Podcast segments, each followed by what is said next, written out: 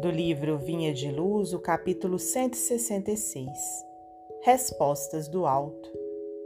E qual pai dentre vós que, se o filho lhe pedir pão, lhe dará uma pedra? Jesus, do Evangelho de Lucas, capítulo 11, versículo 11.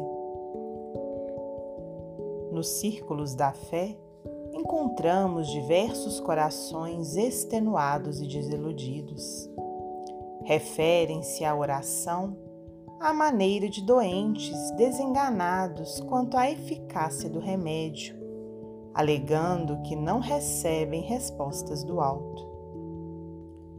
Entretanto, a meditação mais profunda lhes conferiria mais elevada noção dos divinos desígnios, entendendo, enfim, que o Senhor jamais oferece pedras ao filho que pede pão. Nem sempre é possível compreender de pronto a resposta celeste em nosso caminho de luta.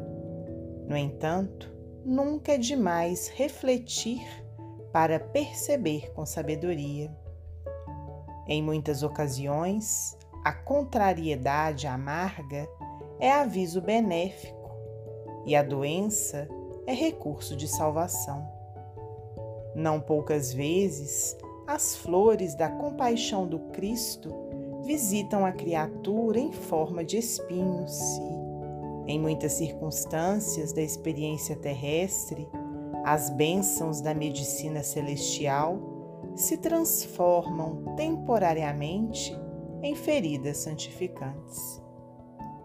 Em muitas fases da luta, o Senhor decreta a cassação de tempo ao círculo do servidor, para que ele não encha os dias com a repetição de graves delitos. E não raro, dá-lhe fealdade ao corpo físico para que sua alma se ilumine e progrida. Se a paternidade terrena, imperfeita e deficiente, vela em favor dos filhos, que dizer da paternidade de Deus que sustenta o universo ao preço de inesgotável amor? O Todo-Compassivo nunca atira pedras às mãos súplices que lhe rogam auxílio.